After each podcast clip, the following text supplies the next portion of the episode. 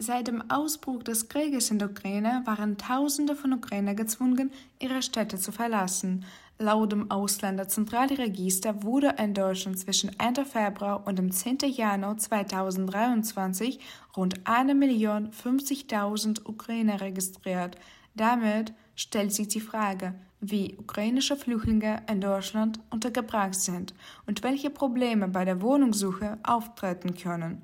Um etwas mehr über den AWO-Verband zu erfahren, durfte ich mit Gitte Thiel, Referentin für Asylrecht und Flüchtlingspolitik beim Wohlfahrtsverband AWO sprechen. Die AWO, das ist eine, einer der fünf Wohlfahrtsverbände. In Deutschland gibt es sehr viel, fünf große. Das ist unter anderem die Caritas, äh, der Paritätische Gesamtverband, Diakonie, das Deutsche Rote Kreuz und Zentralrat der Juden und die AWO. Die Arbeiterwohlfahrt. Wir setzen uns quasi für Belange für sozial schwache Menschen ein. Wir haben sehr viele Beratungsstellen und wir setzen uns quasi für, dafür ein, dass dieser Sozialstaat oder dass Menschen im Sozialstaat Teilhabe haben können und eine gewisse Solidarität und soziale Gerechtigkeit vorangetrieben wird.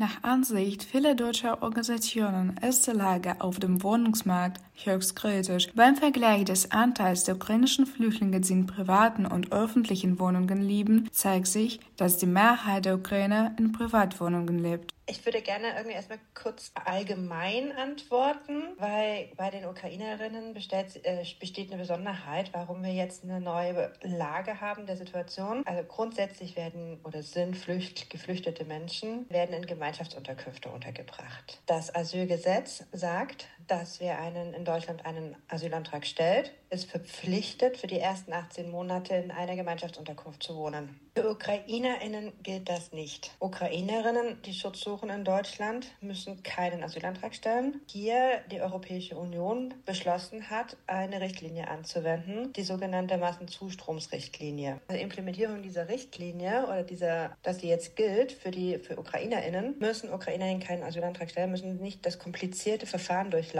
sondern können hier bei der Ausländerbehörde einen Antrag stellen auf einen Aufenthaltstitel nach dieser Massenzustromsrichtlinie und der ist jetzt wiederum im Aufenthaltsrecht verankert im Paragraph 24 Aufenthaltsgesetz. Das heißt, hier trifft diese Wohnsitzauflage oder diese Verpflichtung in einer Erstaufnahmeeinrichtung zu wohnen nicht. Daher dürfen UkrainerInnen grundsätzlich ihren Aufenthaltsort und den Wohnort frei wählen im gesamten Bundesgebiet. Das heißt, sie werden nicht wie alle anderen Geflüchtete äh, verteilt auf die Bundesländer nach dem Königsteiner Schlüssel und müssen dort in eine Erstaufnahmeeinrichtung kommen, sondern sie können sich eigenständig einen Aufenthalt suchen, dort einen Antrag stellen und dort auch den Wohnsitz nehmen. Personen, die private Unterbringung haben, private Unterkünfte oder die Möglichkeit haben, bei Familien, Freunden, Unterstützerinnen zu wohnen, die können dort auch wohnen bleiben. Personen, die noch keine eigene Wohnung haben, die oder Ukrainer, die werden dann verteilt. Was den Antrag auf eine Wohnung für ukrainische Flüchtlinge betrifft, lassen sich auch positive Aspekte feststellen sehr positiv, weil hier auch Familien halt auch zusammenbleiben können oder aber auch man kann zu Familien ziehen, zu Freunden, wo man schon Unterstützung hat, wo man, wo man sich kennt, die die Lage vor Ort schon kennen, die eventuell halt eine Unterstützung bieten können und man muss nicht auch erst ewige Wege oder schwierige Verfahren durchlaufen, um dann mit seiner Familie oder bei seinen Freunden oder bei seinen Bekannten zu wohnen. Viele andere Flüchtlinge, die so kommen, Asylantrag stellen, die werden verteilt und unabhängig und wird nicht darauf geachtet, ob irgendwelche bekannte, verwandte Freunde oder oder entfernte Verwandte irgendwo im Bundesgebiet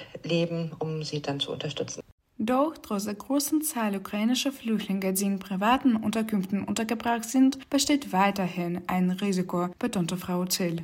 Auch eine gewisse Gefahr bei den privaten Unterbringungen. Man weiß ja aber auch nicht immer genau, wer das ist. Ähm, also die Gefahr gerade auch für Ausbeutung ist da natürlich auch ein bisschen geöffnet. Es gibt aber auch Organisationen, die da einen besonderen Augen oder Blick drauf haben, aber auch gerade spezialisierte Firmen, also auf Menschenhandel, Arbeitsausbeutung oder sexualisierte Ausbeutung, ähm, die immer ab und zu so nachfragen und abwarten und gucken und sich auch bereithalten, das dann aber auch noch ein bisschen besser zu koordinieren. Auch hier hilft es auch zu wissen, bei den auch Ratsuchenden zu unterstützen, was darf ich oder was kann ich, wenn ich privat untergebracht habe also was muss ich machen und was muss ich nicht machen. Und vor allen Dingen auch, wo gibt es Hilfe, wo kann ich mich hinwenden. Das sind auch noch so die anderen Sachen, die jetzt bereits die bestehenden Strukturen, die Beratungsstellen jetzt auch in den Blick genommen haben, den Schutz der Ukrainer in der privaten Unterbringung.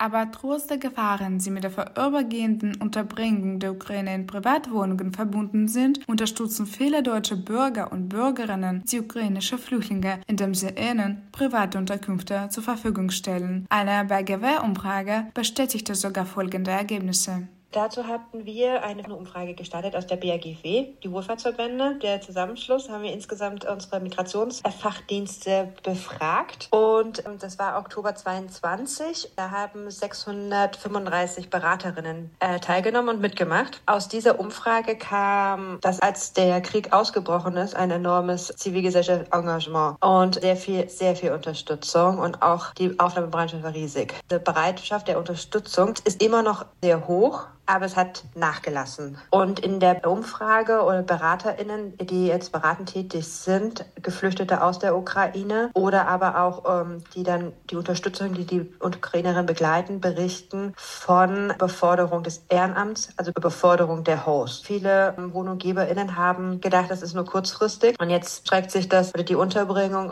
also kurzfristig eine Wohnung zur Verfügung gestellt, vielleicht auch nicht lange darüber nachgedacht, sondern auch, dass es auch kurzfristig so erstmal zur ersten Sicherheit Sicherheit oder erste Unterkunft quasi angeboten und jetzt tut sich das über Monate hinweg ziehen und es kommt zu vermehrt zu Konflikten. Es wurde viel berichtet, dass Ukrainerinnen auch sehr viel äh, psychosoziale Probleme mitbringen, sehr viel gestresst sind, Angst haben um ihre Familienangehörige, die vor Ort geblieben sind. Insgesamt das die ganze Situation halt auch nicht begreifen. Also viel Angst und viel Stress und viel, also Angespanntheit. Es gibt auch in, innerhalb der Familien Streitigkeiten, dass die, wir haben gehört, dass die Kinder zum Beispiel auch ihre Eltern unter Druck setzen, dass sie wieder nach Hause wollen. Da gibt es dann innerfamiliäre Streitigkeiten. Und wenn man dann in einer anderen Unterkunft, in einer anderen Familie sind, die eigentlich auch eine sichere oder eine, eine stabile Umfeld braucht, kommt es dann halt vermehrt zu Stress. Und hier fehlt, oder was, was aus der Umfrage rausgekommen ist, auch Unterstützung seitens des Staates. Also unter Unterstützungen für private Personen, die Geflüchtete aufnehmen.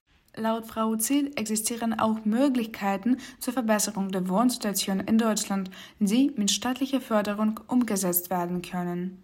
Wichtig wäre hier Strukturen oder Beratungsangebot für das Ehrenamt zu etablieren, Ehrenamt zu stärken, Strukturen, Koordinierung, Unterstützungsangeboten für die Personen, die Personen privat untergebracht haben. Das wäre eine Möglichkeit. Dann gucken, dass die Jobcenter vielleicht bessere Zugänge haben, dass äh, um Jobcenter Bö, die man ausfüllen muss, vielleicht doch wieder auf Ukrainisch äh, zur Verfügung stehen, sodass Ratsuchende das selber ausfüllen können und nicht so viel Unterstützungsbedarf. Äh, vielleicht ja aber auch also Zugänge äh, digitalisieren, dass man vielleicht nicht ewig anstehen muss oder so überall hinrennen muss, sondern dass man das halt auch vielleicht digital äh, hinbekommt. Und ich finde aber auch, was es wichtig ist, das Ehrenamt wertzuschätzen, dass es halt auch unfassbar eine Leistung ist, was Menschen auch gewillt und auch weiterhin ja wollen und tun, ähm, dass mir das auch das nochmal wertschätzt und sagt, wie großartig das ist.